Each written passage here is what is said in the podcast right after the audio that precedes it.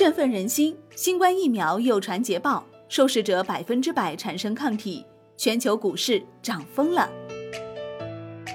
十六号，中国和美国的疫苗研发机构均宣布了新的进展，进一步推高了疫苗概念股在 A 股、美股继续活跃的预期。六月十六号，国药中国生物武汉生物制品研究所研制的新冠病毒灭活疫苗一二期临床试验盲态审核暨阶段性揭盲会在北京、河南两地同步举行。国务院联防联控机制疫苗专班、国家科技部生物技术发展中心有关专家出席。同一日，美国抗疫概念股生物科技公司 Moderna 的 CEO 班塞尔表示。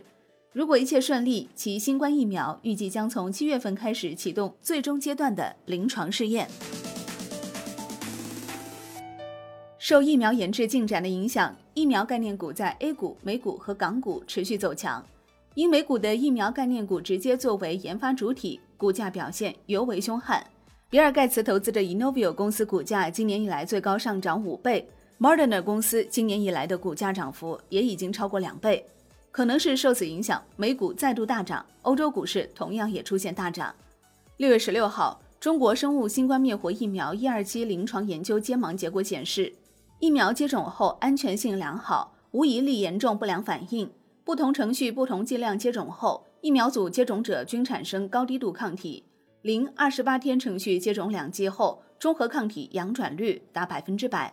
根据媒体报道。此次研究旨在评价新冠灭活疫苗在十八到五十九岁健康受试者中，按照低、中、高剂量和零、十四、零、二十一和零、二十八不同程序接种后的安全性和免疫原性。重点关注疫苗接种后的细胞免疫变化情况，探索了疫苗接种的免疫程序、免疫剂量、安全性、免疫原性及体内抗体水平的变化趋势。截至目前。一二期临床研究受试者共一千一百二十人，已全部完成两针次接种。此次临床试验方案经过了周密设计，接盲过程严格遵循科学性和严谨性，结果振奋人心。疫苗接种后安全有效，接种疫苗组受试者均产生高低度抗体。十八到五十九岁组中，剂量按照零十四天和零二十一天程序接种两剂后，中和抗体阳转率达百分之九十七点六。按照零二十八天程序接种两剂中和抗体，阳转率达百分之百。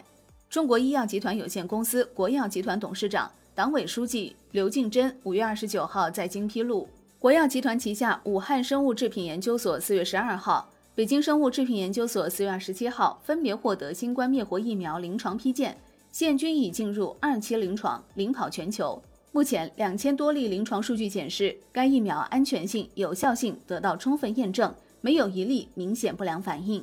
国药集团三月底已经启动志愿接种，一百八十名志愿者人体预测试表明，受试者抗体已完全达到抵抗新冠病毒水平，保护率百分之百。A 股资金一直密切关注新冠肺炎疫苗的研发受益者，但目前在 A 股市场并无上市公司作为研发的主体。不过，这也未能难倒炒作资金。由于生物医药股因疫情整体上已经成为机构投资者配置的主流品种。并且医药股业绩整体稳定，因此即便买错了股票，也可能不等于投资失败。在这种买错也不怕的背景下，炒作资金一度关注港股上市的中国生物制药公司。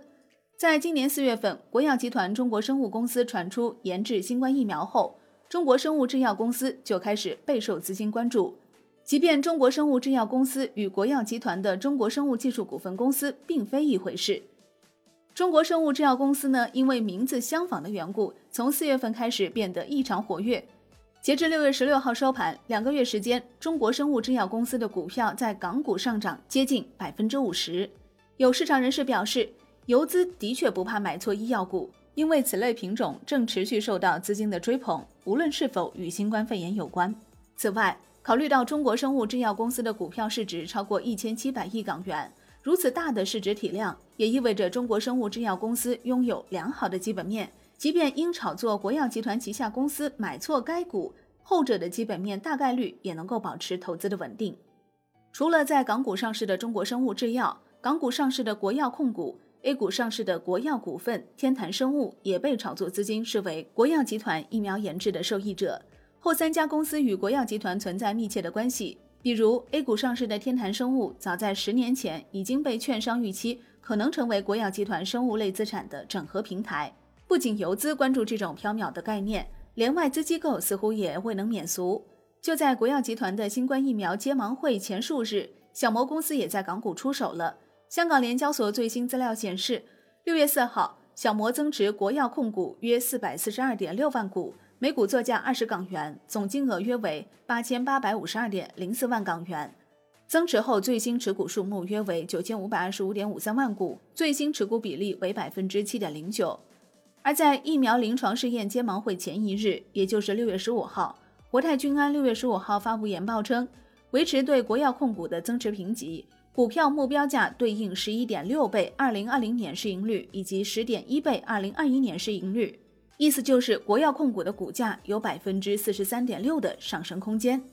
值得一提的是，就在中国国药集团的抗疫疫情临床揭盲会的同一日，六月十六号，美国抗疫概念股生物科技公司 Moderna 的 CEO 班塞尔表示，如果一切顺利。其新冠疫苗预计将从七月份开始启动最终阶段的临床试验，最快可能在感恩节之前获得其新冠病毒疫苗的有效性证据，二零二一年初投入市场。好的，感谢收听，更多内容请下载万德股票客户端。我是林欢，财经头条，我们再会。